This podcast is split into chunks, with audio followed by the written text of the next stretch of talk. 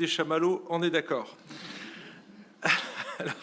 ce matin, on poursuit notre série qui s'intitule Mieux, mieux qu'une série télé ou Netflix. Et c'est quoi qui est mieux qu'une série TV Le livre des actes des apôtres.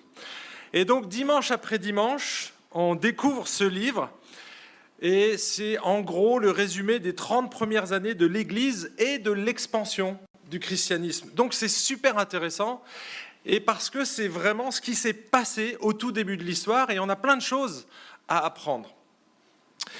Donc je vous fais ici un petit résumé. On est euh, au tout début du livre, hein, on est qu'au troisième chapitre, et donc Jésus vient de mourir sur une croix. Il a été abandonné par tous ses apôtres qui se sont sentis un peu floués. Ils n'ont pas compris que le Messie qu'ils avaient en tête, ce Messie glorieux, bah, meurt sur une croix, qu'il souffre atrocement et qu'il meurt sur une croix. Et du coup, ils ont abandonné Jésus. Mais tout va basculer trois jours après. Parce que Jésus meurt sur cette croix, volontairement, il donne sa vie, et puis trois jours après, il va ressusciter. Et donc, euh, ils vont tout de suite, en apprenant la nouvelle, accourir au tombeau et découvrir un tombeau vide. Vide parce que Jésus n'y est plus, il est vivant. Et Jésus vivant, ça va changer radicalement leur vie. Et, euh, et, donc du coup, eux qui se tairaient, qui se sentaient floués, vont changer, mais radicalement, dans leurs pensées, et donc euh, vont, euh, vont être prêts à mourir pour lui. Et donc Jésus, il va pas simplement ressusciter, mais il va rester 40 jours avec eux et leur montrer, leur expliquer tout ce qu'il leur avait déjà enseigné, mais qu'ils n'avaient pas compris à l'époque. Et là, ça va éclairer leurs yeux.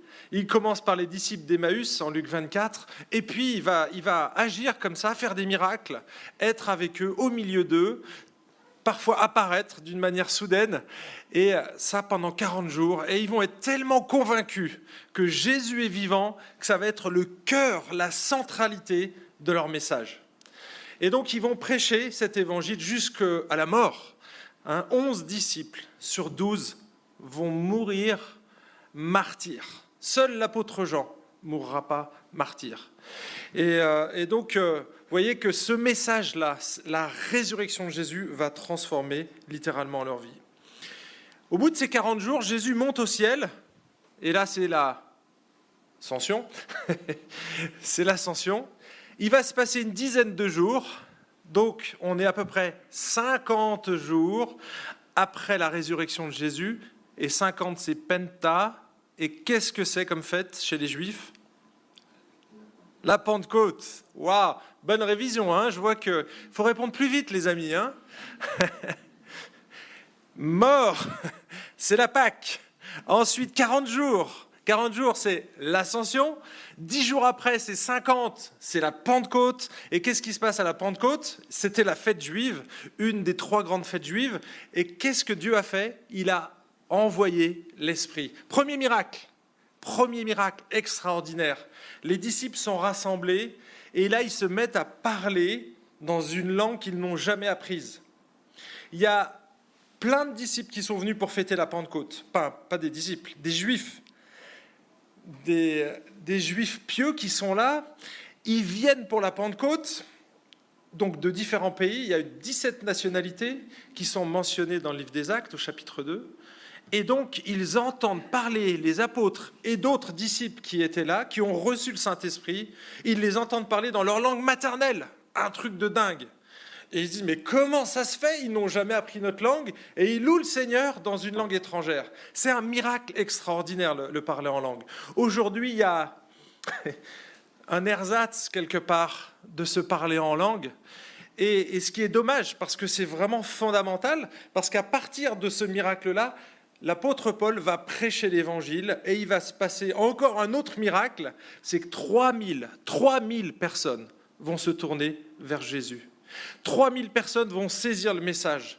Parce que chaque fois que Dieu fait un miracle, derrière, il y a une explication. Et puis, il se passe quelque temps. Les apôtres vont lancer l'Église et donc ils vont créer des habitudes saines. Et ils vont créer quatre habitudes à ces jeunes disciples, ces 3000 convertis qui sont là. La première chose, ils les baptisent.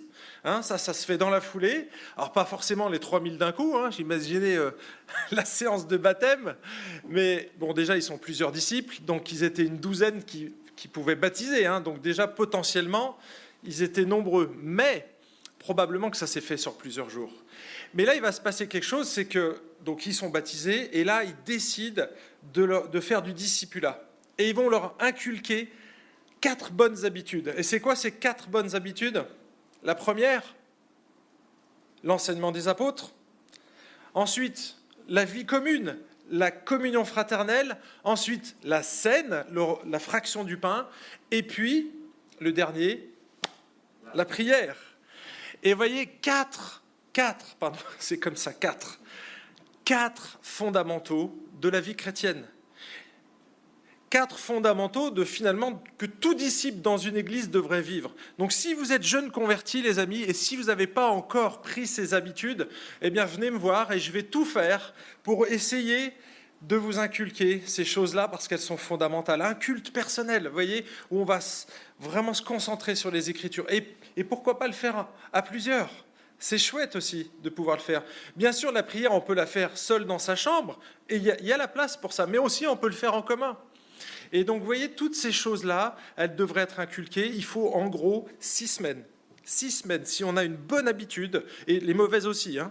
Donc, vous voyez, il vous faut six semaines de pratique journalière. Et après ces six semaines, normalement, il y a un habitus qui s'est installé. D'accord? Et donc, euh, moi, je vous le souhaite, si vraiment vous n'avez pas encore mis en place, prenez une chose après l'autre. D'accord? Commencez par l'écriture. Ensuite, commencez par la communion fraternelle. Visitez les frères, faites des réunions, participez à un groupe de croissance, un groupe de maison, etc. Et puis la prière également, prier ensemble avec d'autres frères et sœurs. Si vous ne pouvez pas vous déplacer, il y a le téléphone. Enfin, il y a plein de solutions pour le faire. Il y a Zoom aujourd'hui. Et donc, mettez en place ces habitudes dans votre vie. Là, je m'étale un petit peu parce que c'est un rappel des autres messages. Et puis donc, ils ont mis en place ces habitudes, il se passe quelque temps, et puis les apôtres se rendaient au temple. À l'époque, le temple était encore là, il y avait encore des sacrifices, et il y avait les moments de prière. Et deux fois dans la journée, un coup le matin, vers 9h, et un coup vers 3h, donc 15h de l'après-midi, ils allaient au temple pour prier, et puis bah, ils passaient devant plein de gens. Et là, ce jour-là, il y avait des mendiants à l'entrée de la cour du temple, et un d'entre eux, bien sûr, faisait l'aumône. Et euh, ça les interpelle. Et bien sûr, ils leur réclament de l'argent.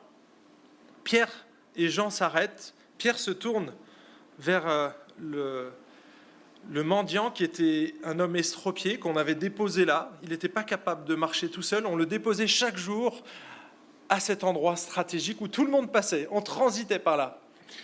Et puis l'apôtre Pierre fouille dans ses poches. Je ne sais pas s'il avait un pantalon. En tout cas, il fouille dans ses poches et que dalle. Il n'a rien. Et il le regarde et il lui dit la chose suivante.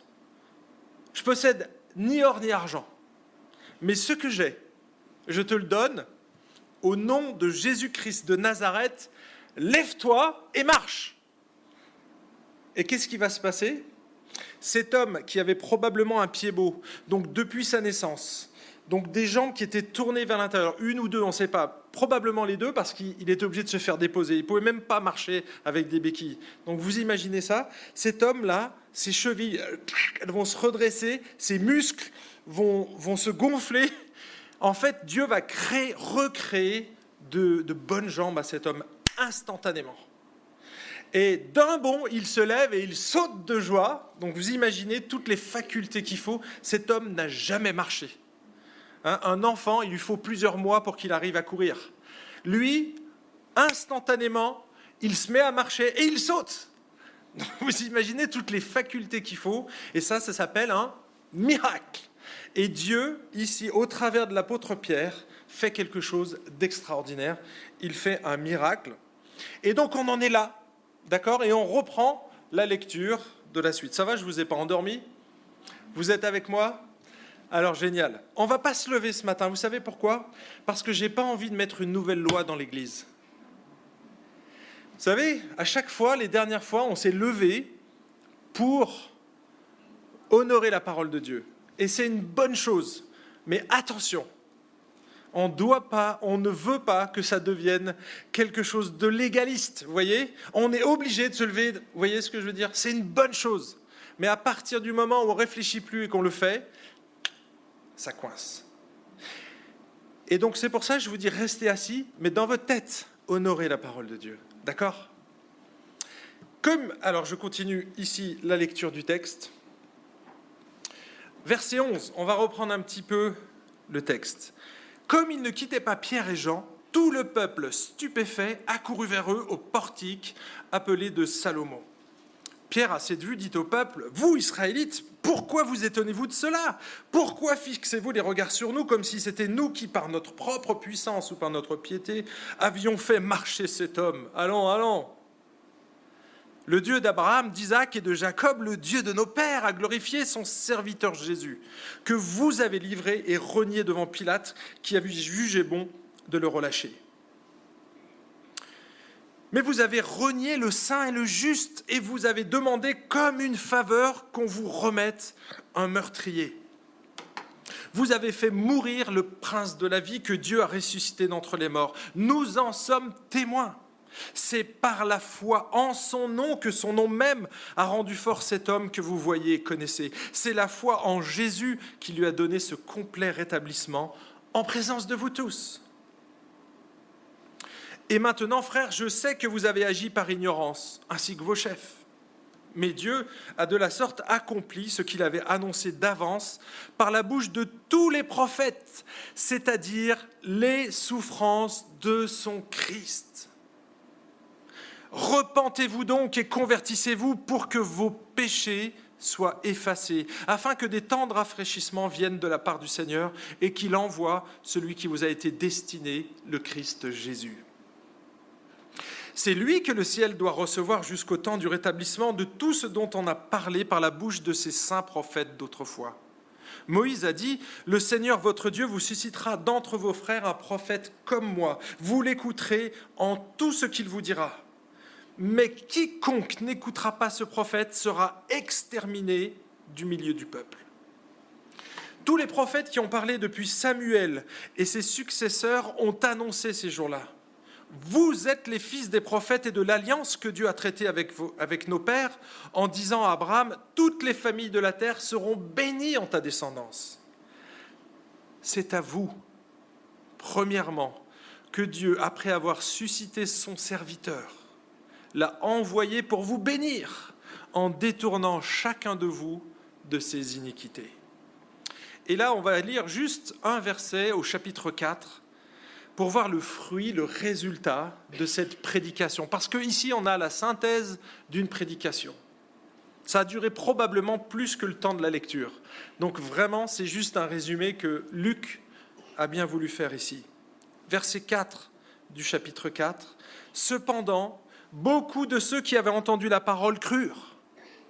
Et le nombre des hommes s'éleva environ à 5000. Autrement dit, 2000 de plus que les 3000 qu'on a déjà comptés à la Pentecôte. On est à 5000. Donc si je fais le bilan, les amis, le bilan, deux miracles. Premier miracle, parler en langue. Ensuite, prédication de l'apôtre Pierre qui suit le miracle.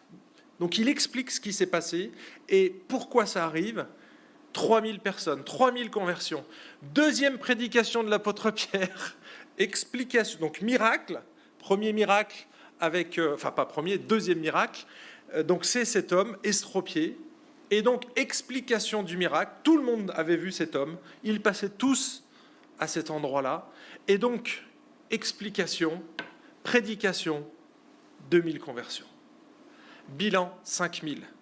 Et donc, il y en a beaucoup qui ont conclu, donc John Wimber, dans les années 80, qui lui a été le, on va dire, l'un des pionniers du mouvement Vineyard, ou Vineyard, je ne sais pas comment ça se dit en anglais. Donc, c'est aux États-Unis. Et euh, ça a eu beaucoup d'influence, et ça a encore de l'influence sur les églises, parce que lui, il considère que les miracles sont les cartes de visite du royaume de Dieu. Autrement dit, les prodiges réalisés par Jésus les apôtres dans les actes sont normatifs. Ça veut dire qu'on devrait s'attendre dans nos vies, dans nos églises et dans le monde à de telles démonstrations de puissance, aussi bien qu'à des conversions en masse, parce qu'elles prouvent la présence et l'avancement du royaume de Dieu. Ce courant, qu'on a appelé la troisième vague, a influencé beaucoup, beaucoup de gens jusqu'à aujourd'hui. Alors qu'est-ce qu'on doit en penser? Est-ce qu'il nous manque quelque chose? Est-ce qu'on manque de puissance? Parce que honnêtement, je prêche chaque dimanche depuis plus de 20 ans, quasiment chaque dimanche, parfois plusieurs fois par dimanche. J'ai jamais vu de conversion en masse de ma vie. Pourtant, je n'ai pas l'impression de prêcher autre chose. Bon, certes, j'ai pas fait des miracles non plus. OK? Alors, est-ce que ça vient de moi?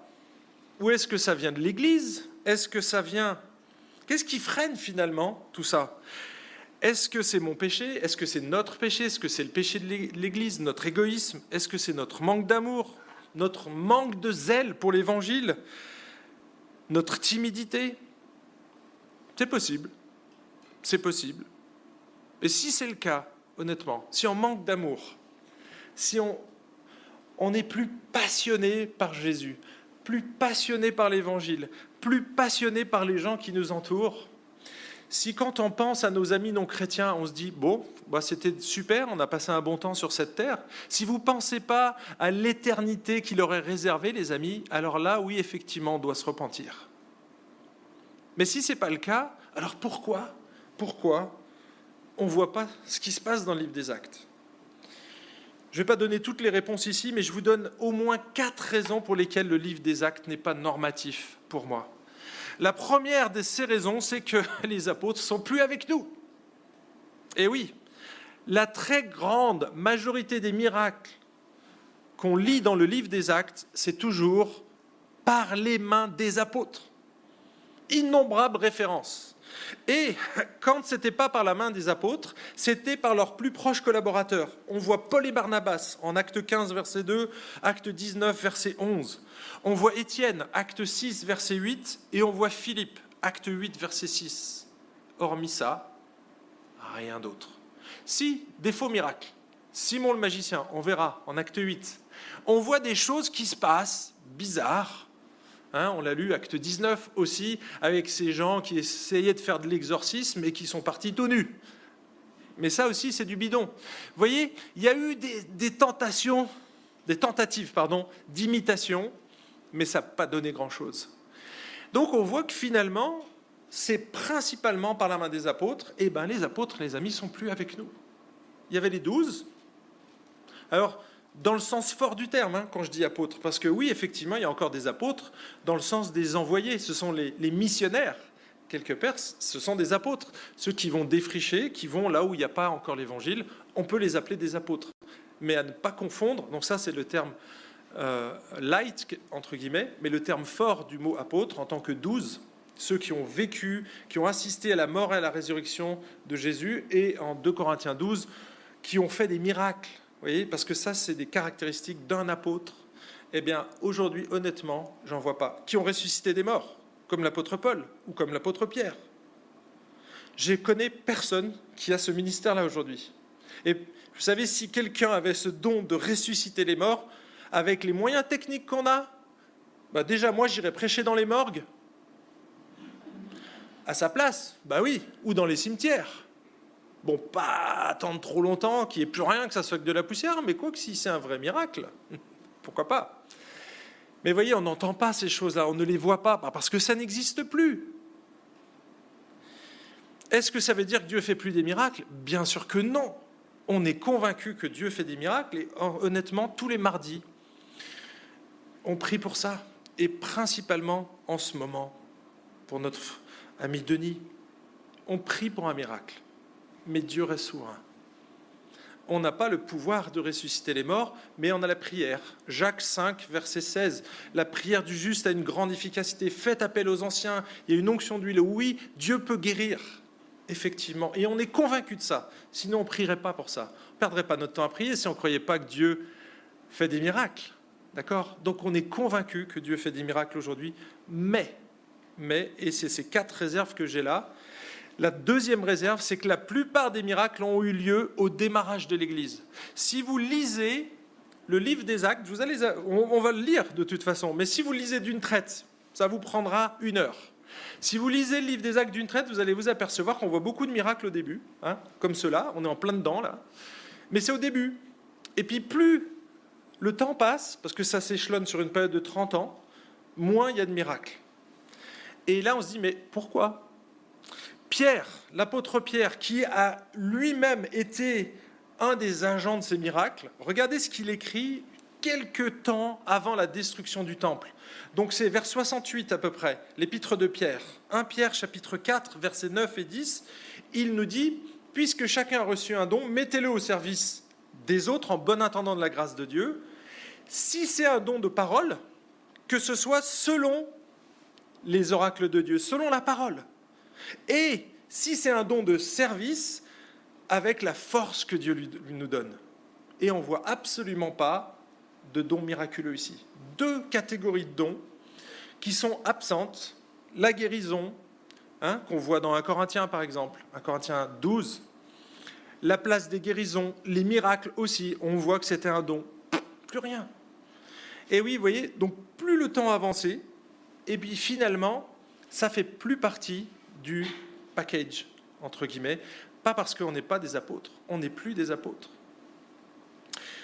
Troisième raison, c'est que nous n'avons pas 2000 ans de préparation des auditeurs à la rédemption. Savez, les, les concepts de créateur, de péché, de sacrifice, tout ce qui est rapporté dans l'Ancien Testament, eh bien, ça a permis à l'Évangile de donner du sens. Et quand Pierre a prêché, ils ont compris, ils ont fait ces liens. Ah, mais c'est ça, c'est lui l'agneau de Dieu. C'était ça l'agneau de Dieu. C'est pour ça que Jésus, on l'appelait l'agneau. On a chanté ça ce matin. Peut-être vous vous êtes dit, c'est quoi cet agneau? Ben oui, on devait sacrifier un agneau sans tache. C'était une image de ce que Jésus allait faire à la croix. On devait sacrifier, mettre du sang sur les poteaux et les, et les linteaux pour être préservé de l'ange qui allait passer à la Pâque. Ah, Pâques, ça vous fait penser à quoi? À la mort de Jésus et à sa résurrection. Ah, mais c'est ça, le sang. Ok, donc ce sang nous protège. Oui, tu seras lavé de tes péchés par ce sang de Christ qui a versé la croix. Vous voyez, tous ces, tous ces symboles qu'il y avait dans l'Ancien Testament, tous ces sacrifices qui étaient faits, ça a pris tout d'un coup du sens pour les Juifs. Mais ils n'avaient pas tout compris. Ils n'avaient pas tout compris. En tout cas, aujourd'hui, on n'est plus dans cette situation. Nous, on n'a pas 2000 ans de préparation d'histoire, on a 2000 ans de pollution d'histoire. Si on regarde les scandales innombrables de l'Église, et du côté catholique comme du côté protestant, mes amis, ça a plutôt pollué notre terre. Entre les scandales de, pouvoir, hein, les abus de pouvoir, les abus spirituels, les abus sexuels. Aujourd'hui, quand on parle de l'Église, Demandez aux gens autour de vous, ils, vont vous parler de pédophilie, direct. Ça, ça prépare pas vraiment le cœur des gens à recevoir l'Évangile. Et donc, vous voyez qu'on n'est pas du tout, du tout dans les mêmes circonstances. Donc, pourquoi s'attendre au même résultat si on n'est absolument pas dans les mêmes circonstances? Nous, on doit retravailler cette terre, on doit labourer laborieusement ce terrain. Et quatrième raison pour laquelle le livre des actes n'est pas normatif, eh bien, c'est que nous, on n'attend pas un Messie. Eux, ça faisait 2000 ans qu'ils attendaient le Messie, que ce Messie était annoncé clairement dans les Écritures. Et les Juifs, c'était la première attente chez un Juif. Ils attendaient avec ferveur le Messie. Ils se levaient le matin au petit-déj. Ah, c'est quand qui arrive le Messie? C'est quand qui vient? Et puis quand ils ont vu débarquer Jésus, ils se sont dit Waouh, ça y est, c'est le Messie Et puis quand il est mort sur la croix, ils ont dit Bah non, c'était pas le Messie. Et vous voyez, ils ont quelque part été déçus. Mais nous, aujourd'hui, honnêtement, est-ce qu'on attend un Messie? Alors oui, notre Messie a peut-être la forme d'un vaccin. Certains attendent ce Messie-là. Ou bien peut-être euh, une augmentation sur leur fiche de paye. Ça, ce serait une sorte de Messie pour avoir un pouvoir d'achat plus grand. Mais honnêtement, est-ce qu'on attend un Messie politique aujourd'hui? Regardez le taux d'abstention qui ne fait que grimper d'année après année. Ça veut dire qu'on n'y croit plus On ne croit pas à un Messie aujourd'hui. Et donc on n'est pas dans la même attente que ces juifs-là. Donc vous voyez, quatre raisons majeures pour lesquelles le livre des actes n'est pas normatif pour moi et pour cette Église aussi parce qu'on l'a écrit dans notre confession de foi. Mais est-ce que ça veut dire qu'on prend le livre des actes et qu'on le met à la poubelle? Non, on a plein de choses à apprendre et ce matin, moi ce que j'aimerais, j'aimerais attirer votre regard là-dessus, eh bien c'est d'analyser un petit peu le message qui accompagnait le miracle des apôtres. Ce message-là, est-ce qu'il est encore utile pour aujourd'hui? Et s'il est utile, est-ce que nous, on doit mettre l'accent au même endroit que l'ami, l'apôtre Paul, euh, l'apôtre Pierre? Et là, on verra que ce n'est pas forcément le cas. Alors, on va lire sans, sans plus attendre et on va passer à ce premier point parce que c'est une des caractéristiques du message de l'apôtre Pierre, c'est que c'est un message christocentrique, c'est-à-dire centré sur la messianité de Jésus. OK? Pierre, il a concentré le début de son discours sur le Messie parce que ça faisait partie des fortes attentes des Juifs à cette époque. Et voyez, quand nous, on doit prêcher l'Évangile, essayons de connaître les attentes des gens. Et on pourra adapter notre Évangile en fonction. On ne change pas le message, attention. C'est juste l'enrobage. Ceux qui ont assisté euh, dimanche, euh, pardon, vendredi à l'étude biblique, on vous a dit, hein, c'est un peu un smarties, l'évangile. C'est-à-dire qu'à chaque époque, on va y mettre la couleur qui correspond le mieux au goût et aux besoins et aux attentes des gens. D'accord? Mais l'intérieur, la cacahuète, elle reste la même. OK? Ça change juste la couleur. C'est ça qu'on va changer. Mais la cacahuète reste la même. Et là, on, va, est dans la cacahuète. OK? Donc, la cacahuète, elle est fondamentale. C'est un message christocentrique. Mais il s'adresse à des juifs. Et donc, il va mettre un accent particulier, la couleur qu'il va donner à sa cacahuète, eh bien, ça va être sur le Messie. D'accord? Nous, c'est Christ. Mais on peut parler de Christ sans forcément parler du Messie. Parce que peut-être que vous découvrez simplement aujourd'hui, vous débarquez dans l'Église et que vous n'avez pas 2000 ans d'histoire derrière vous. Hein, vous n'avez jamais pratiqué de sacrifice. J'espère en tout cas. Si c'était le cas, alors arrêtez-vous tout de suite, parce que j'ai une bonne nouvelle. Vous allez écouter la suite du message. Plus besoin de faire de sacrifice. Allez, on lit ce texte au verset 13. Le Dieu d'Abraham, d'Isaac et de Jacob. Là, on est clairement chez des Juifs. Il fait référence à quelque chose de connu pour eux. Le Dieu de nos pères. Voyez?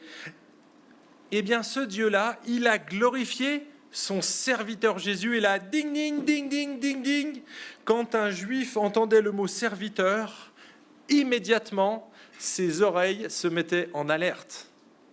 Il entendait un mot qui lui disait quelque chose, parce que le serviteur, c'était aussi un titre du Messie. Quand on parlait du serviteur, c'était une appellation du Messie. Je prends juste deux textes, il y en a beaucoup plus. Acte 42, verset... Euh, pardon, acte. Le prophète Ésaïe dans l'Ancien Testament, huit siècles avant Jésus-Christ, regardez ce qu'il dit.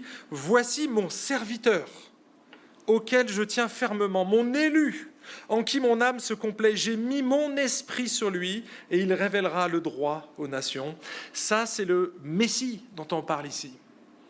Bien sûr, Ésaïe 49, etc mais je vais aller sur celui qui est le plus évident, Ésaïe, chapitre 52.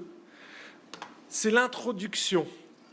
On va dire, dans un article, il y a toujours un chapeau qui fait une synthèse de ce qu'on va développer après. Ben c'est ça, c'est le chapitre 52, les trois derniers versets du chapitre 52. Il fait un condensé du chapitre 53. Et là, qu'est-ce qu'il dit? Voici mon serviteur agira en toute sagesse. Il sera haut placé, très élevé, grandement exalté. Beaucoup ont été horrifiés, tellement son visage était défiguré et tant son apparence n'avait plus rien d'humain. Car il accomplira le rite de l'aspersion pour beaucoup de nations. Les rois à son sujet resteront bouche close. On pourrait lire la suite, mais je voulais juste ici vous dire, voilà, on parle du Messie. Et c'est quoi qui est utilisé au début? Voici mon serviteur. Donc quand un juif qui lisait les Écritures au moins une fois par an, hein, à la synagogue, on lisait la Bible, enfin l'Ancien Testament au moins une fois par an, eh bien, on avait l'oreille attentive quand on arrivait sur ces textes-là et on entendait serviteur, on se dit ah c'est le Messie, les amis, c'est le Messie. Mais pas seulement. Regardez au verset 14 dans notre texte. Mais vous, vous avez renié le Saint, le Saint. Et ça, c'est une caractéristique aussi du Messie, le Saint. Je vous cite ici uniquement euh, Jean chapitre 6, verset 69, où c'est Pierre et qui va parler pour le reste des disciples, et il dit, Et nous avons cru et nous avons connu que tu es le Christ, le Saint de Dieu. D'accord C'est une expression qui faisait référence au Messie. Et les Juifs, ils savaient de quoi on parlait. On parle du Saint de Dieu là Ok, c'est le Messie. Voyez?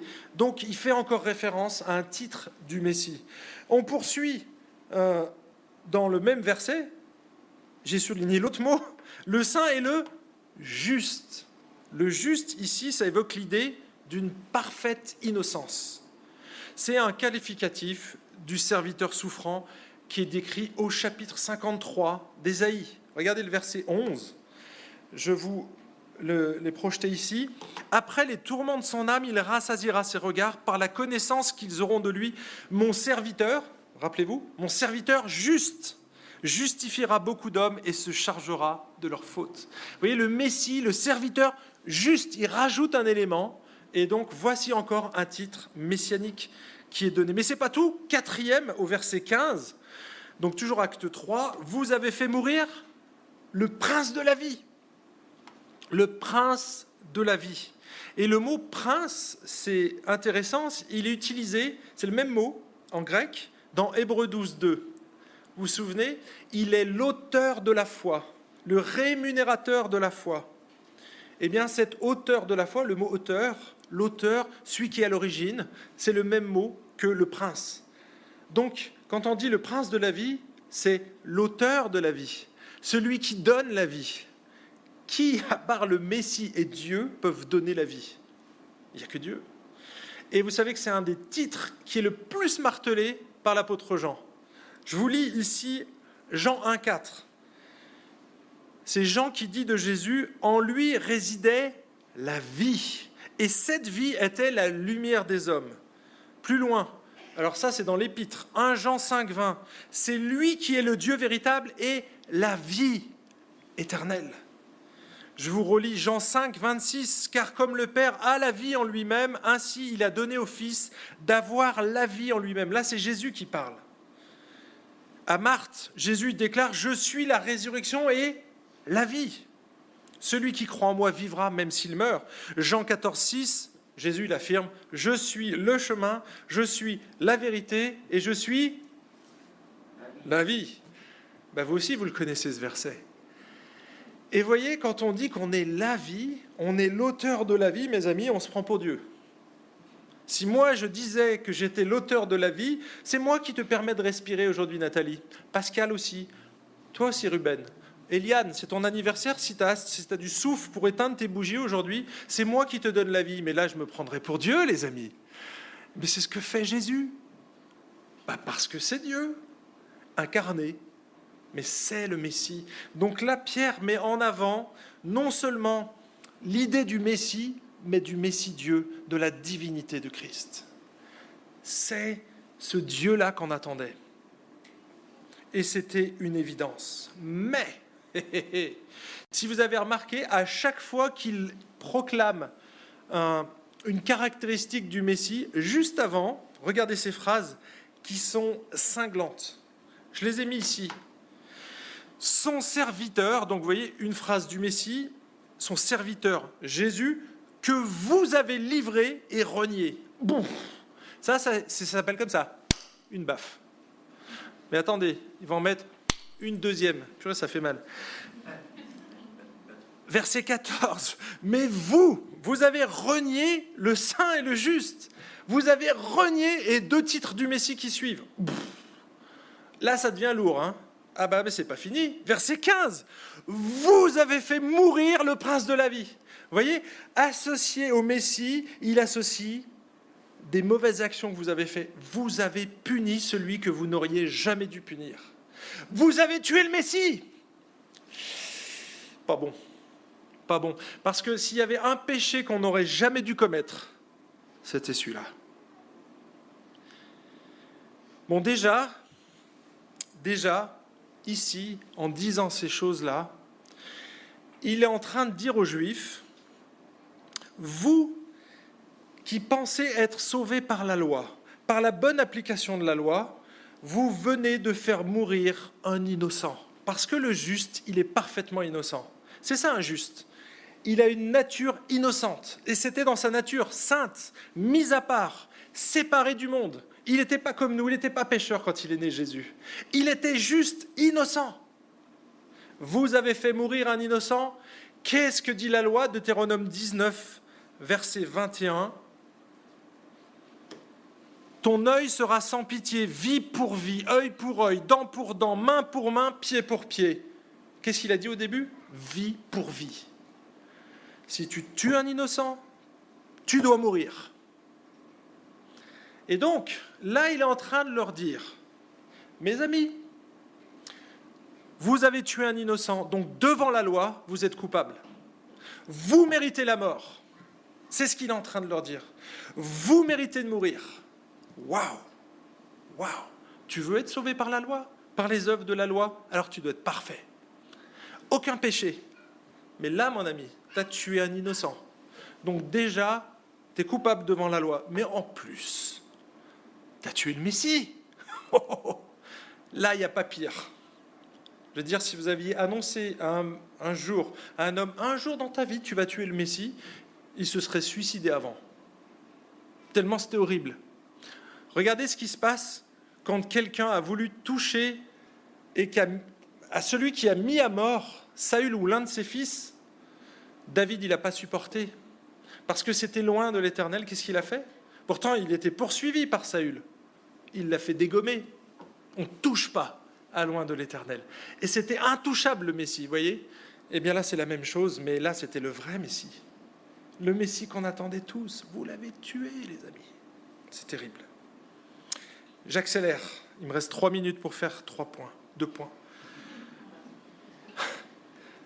Un message rédempteur centré sur la grâce et sur le pardon des péchés. Verset 17, et maintenant, frères, je sais que vous avez agi par ignorance. Et oui, là, il a il adoucit un petit peu le message. En fait, pour qu'il y ait une bonne nouvelle, les amis, il faut qu'on nous annonce la mauvaise avant. Sinon, ce n'est pas une bonne nouvelle. Hein? Si je vous dis, tiens, euh, tu as gagné au loto, c'est une bonne nouvelle, mais si on ne dit pas combien, si on a tous gagné au loto, c'est pas une bonne nouvelle, parce qu'on va se répartir le gâteau. Vous voyez ce que je veux dire? On a tous gagné 3,50 euros parce qu'on a été 100 euh, millions à gagner au loto. Ce n'est pas une bonne nouvelle en fait. Donc là, il faut annoncer la mauvaise nouvelle. Et la mauvaise nouvelle, c'est qu'on vous avez crucifié le Messie. Vous êtes condamnable, mais il y a une touche d'espérance et elle est là. Et c'est le message, le message rédempteur, c'est qui va insister sur la grâce et sur le pardon. Et là, vous voyez, il dit frère, ça veut dire qu'il s'identifie à eux. Mais moi aussi, je suis pécheur. Moi aussi, j'ai crucifié Jésus. Frère, c'est ce qu'il dit. Vous avez agi par ignorance. Moi aussi, j'ai renié Jésus. Mais là, j'ai découvert la grâce. Et il dit, mais vous ne pouvez pas en rester là. Vous ne pouvez pas en rester là. J'accélère. En fait, il leur dit, vous avez une chose à faire. Repentez-vous, les amis repentez-vous et convertissez-vous pour que vos péchés soient effacés. Et l'accent, il est mis là-dessus, c'est le verset 19. En fait, la repentance, c'est un changement de mentalité. Hein. Littéralement, la repentance, c'est métanéo ici, repentez-vous. Ça signifie changer d'idée ou de but. Mais ce n'est pas simplement dans la tête, ça doit se traduire par des actes. Et en fait, pour appuyer ce changement, il va dire convertissez-vous. voyez? Donc c'est deux termes un peu synonymes. Change dans ta tête et fais demi-tour. C'est ça la conversion. Quand vous êtes au ski, vous faites un 180 degrés, vous étiez dans une direction et vous changez de direction, vous faites une conversion. 180 degrés, ça c'est la conversion. C'est-à-dire que tu allais dans une direction, et eh bien maintenant tu vas dans la direction opposée. Tu étais ennemi de Dieu, tu vas devenir son ami, tu vas te rapprocher de lui. Et il y a un but à tout ça. Tu dois te convertir pour que tes péchés soient effacés. Et là, le terme, c'est vraiment effacé. Vous savez qu'à l'époque, quand on écrivait sur du papyrus, l'encre, il n'y avait pas d'acide dans l'encre, et donc elle était, elle était juste déposée sur le papyrus ou bien sur les, velins. Et on pouvait effacer avec de l'eau en frottant, cette encre disparaissait. Et là, Jésus leur dit, si vous vous repentez, si vous changez votre mentalité, si vous vous, vous mettez du côté du Messie, alors Dieu peut effacer l'ardoise que vous avez contre lui. Il peut même effacer le fait que vous avez tué le Messie. Waouh Quel message d'espérance Il est en train de leur montrer qu'ils sont coupables et d'un autre côté, il leur dit, voilà la porte ouverte. Voilà la bonne nouvelle. Tu peux être pardonné. Tu es coupable, mais Dieu a tout pris sur lui. Et regardez, ce qu'il qu cite, en fait, c'est les souffrances de Christ. Et là, c'est au verset 18. C'est les choses qu'ils avaient oubliées, totalement oubliées. Hein, verset 18, il dit Mais Dieu a de la sorte accompli ce qu'il avait annoncé d'avance par la bouche de tous les prophètes, c'est-à-dire les souffrances de son Christ.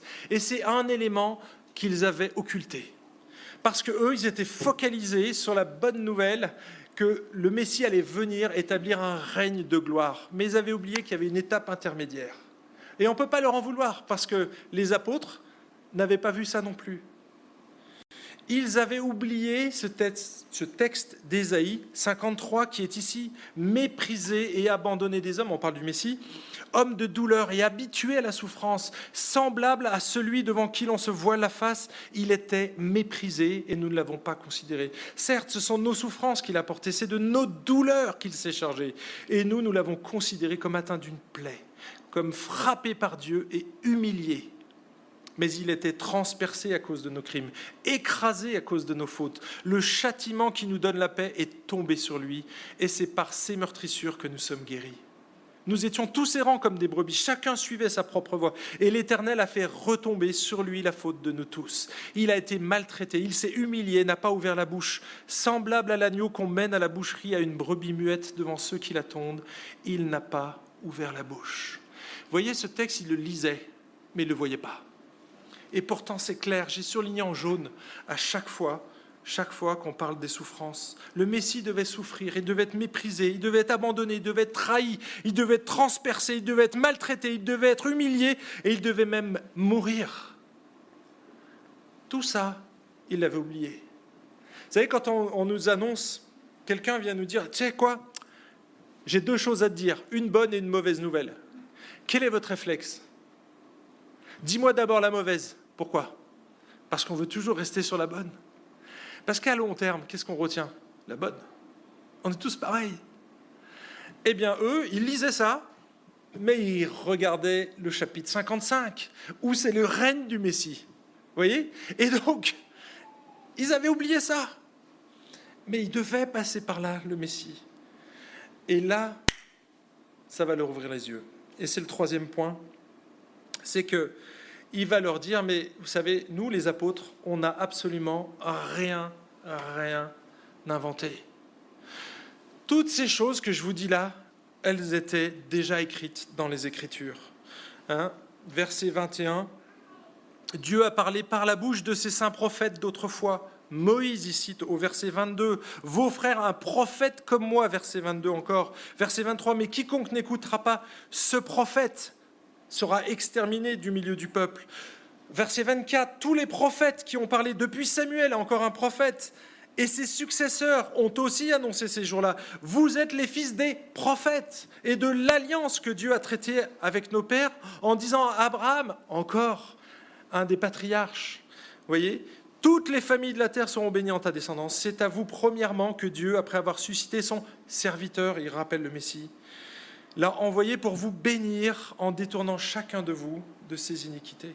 Et voyez le message de l'évangile, le message qui était prêché par les apôtres, ce n'était pas une invention des apôtres. Il était appuyé sur l'Ancien Testament, sur tout ce qu'avaient dit les prophètes. Parfois c'était métaphorique, parfois c'était un peu ambigu, effectivement, parfois c'était littéral, comme dans Ésaïe 53. Mais lorsque Jésus vient et qu'il explique à ses apôtres après la résurrection, il raconte tout, de tout ce qui le concernait dans les Écritures. Et donc les Juifs avait ce message qui était clairement annoncé dans les Écritures. Eh bien, mes amis, aujourd'hui, et là je conclus, on n'a pas d'autre message. On n'a pas d'autre message. C'est le même. C'est le même. Notre message est christocentrique. D'accord? Il est centré sur Jésus. Et c'est ce qu'on veut enseigner dans notre Église. On est centré sur Jésus, sur le Christ. Alors chez un juif, on ne dira pas le Christ, on dira le Messie, tout simplement. Et on insistera peut-être sur tous ces textes de l'Ancien Testament. Peut-être que pour nous, on insistera sur un autre aspect. D'accord? Il n'y a plus de Messie aujourd'hui, vous n'êtes pas dans l'attente d'un Messie, c'est quoi ton Messie en fait? Quelle est ta première attente? Et on va essayer de regarder, et Jésus est toujours la solution. Toujours. On a un message rédempteur, c'est le même un message de rachat. Oui, tu as péché. Peut-être que si tu es dans la salle, tu te sens coupable devant Dieu. Eh bien, j'ai une bonne nouvelle. Dieu, il vient pour payer ton péché. Tu n'es pas obligé de le porter. Par contre, il faut que tu lui déposes. Tu dois reconnaître ton péché, confesser ton péché et te tourner vers lui. C'est ça la conversion. Te tourner vers lui. Tu es allé dans une direction, maintenant tu changes de direction.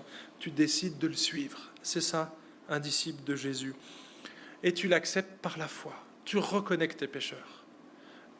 Et là, à ce moment-là, Dieu prend ton péché sur lui. D'accord? Il prend ton péché qui méritait la colère de Dieu et il absorbe ce péché-là pour te donner sa vie. C'est un privilège énorme, énorme. Et dans cette Église, ceux qui deviennent membres, on s'assure qu'ils aient bien compris ce message. Donc aujourd'hui, ceux qui ont témoigné, vous avez entendu de leur bouche, ils ont compris ce message-là.